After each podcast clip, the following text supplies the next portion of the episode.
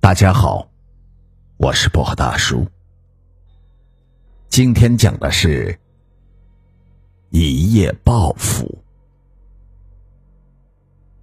陈塘村有一个木匠，名叫秋生，膝下有两个儿子，老伴儿因病早逝，眼看两个儿子渐渐长大，也到了该娶妻的年龄，秋生就琢磨着盖两间房子。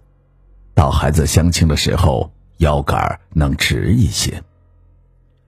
秋生的大儿子叫招财，二儿子叫静宝。因为当年生他们两个的时候，秋生家里特别的穷，所以秋生希望两个儿子能够多带些财运来。因为秋生有木匠手艺在身，日子还算过得去。总算把两个儿子给拉扯大了。在贫穷的日子里，招财和静宝两兄弟也是相亲相爱。秋生带着大儿子招财出去做工的时候，给他买了一个烧饼。招财不舍得吃完，围着烧饼啃了一圈后，又装进了口袋里，说是留给弟弟吃。秋生看到这里，倍感欣慰。秋生家本来是有房子的，不过是几十年前土坯建的房子，一到下雨就噼里啪啦的漏雨。在秋生家不远处还有一片荒废的宅基地，因为地势低洼，容易存水，秋生也就没有管过。因为没有其他地方可以建，现在也只好选在这片洼地建房子了。建房之前，首先要做的事情，就是先将宅基地垫高。陈塘村的西头有一条干涸的小河，河床中堆满了淤泥和杂草。天不亮，秋生就推着小板车，带着两个儿子来河沟里挖淤泥。正在三人热火朝天的用铁锹掘土的时候，突然静宝大叫了一声：“哎呦，这是啥？”三人围了过来，发现静宝的铁锹掘到了什么坚硬的物体上。三人朝下挖了一会儿，才发现这坚硬物体的模样是一个横放的坛子。三人用力将坛子扶正，只见坛口的木板早已腐烂不堪，用铁锹轻轻一碰就碎成了木屑。三人朝里面看去，张大嘴巴，差点喊出声。只见里面装满了银锭。还是秋生比较镇定，吩咐二人不要声张喧哗。他们三人轻轻将坛子抬到了板车上，然后用泥土和杂草掩盖好，趁天还没有完全亮，急忙拉回到家中。秋生在自己的床底下挖了一个洞，将坛子埋了起来。秋生一再嘱咐兄弟二人不要对任何人说起，他自己又偷偷的流到河边，又挖掘了一番，但并没有新的发现。秋生用杂草将挖掘的痕迹掩埋，就匆匆的离去。秋生怕别人知道自己在河床边挖过泥，就改在自家田里挖土垫柴基地。秋生家总共一亩多地。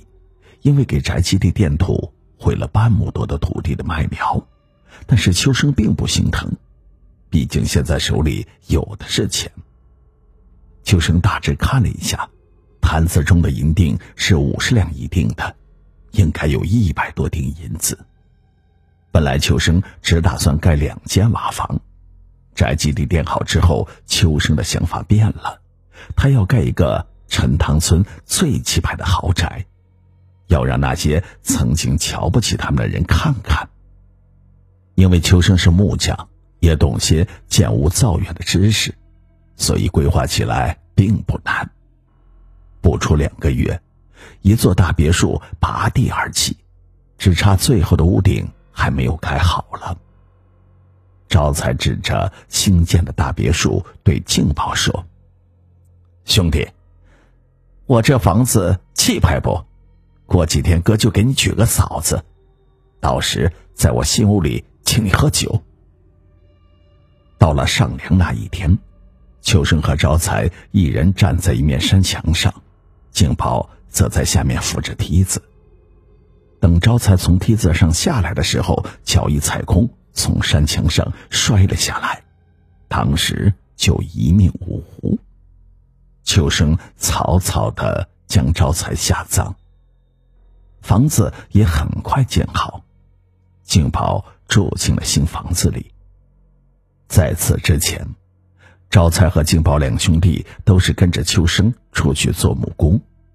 自从有了钱之后，静宝天天带着狐朋狗友在自己的新别墅里打牌、吃喝玩乐，所有的开销都是静宝一个人买单。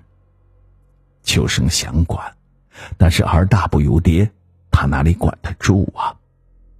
一次，秋生要赶走静宝的狐朋狗友，静宝感觉自己丢了人，还动手打了秋生，让他少管闲事。又过了不到一个月的时间。静宝被人设局，输了上万两银子，债主拿着借据找上门来，最后无奈只好用自己的新别墅还了赌债。此时秋生已经是心灰意冷，本想一夜暴富，谁知到头来是一场空，而且搭上了一个儿子。可事情发展到现在，还并没有结束。因为新别墅抵了债，秋生爷俩只好搬回了老房子，日子比起以前还要糟糕。这天，一伙官差突然闯进秋生的家里，二话不说就把秋生爷俩给捆绑了起来，抓走了。原来，数月前官府库房被盗，官差已经调查了许久，毫无音信，直到最近。发现有人在市面上流通这批官银，他们顺藤摸瓜找到了秋生家。因为官银丢失，县令早已恼羞成怒，将秋生父子枭首示众。这还真应了那句话：“福之祸所依。”有时候横财也是横祸，人的贪婪和欲望是无止境的，钱来的太容易。会让我们带入欲望的深渊。当人疯狂的时候，就是灭亡的时候。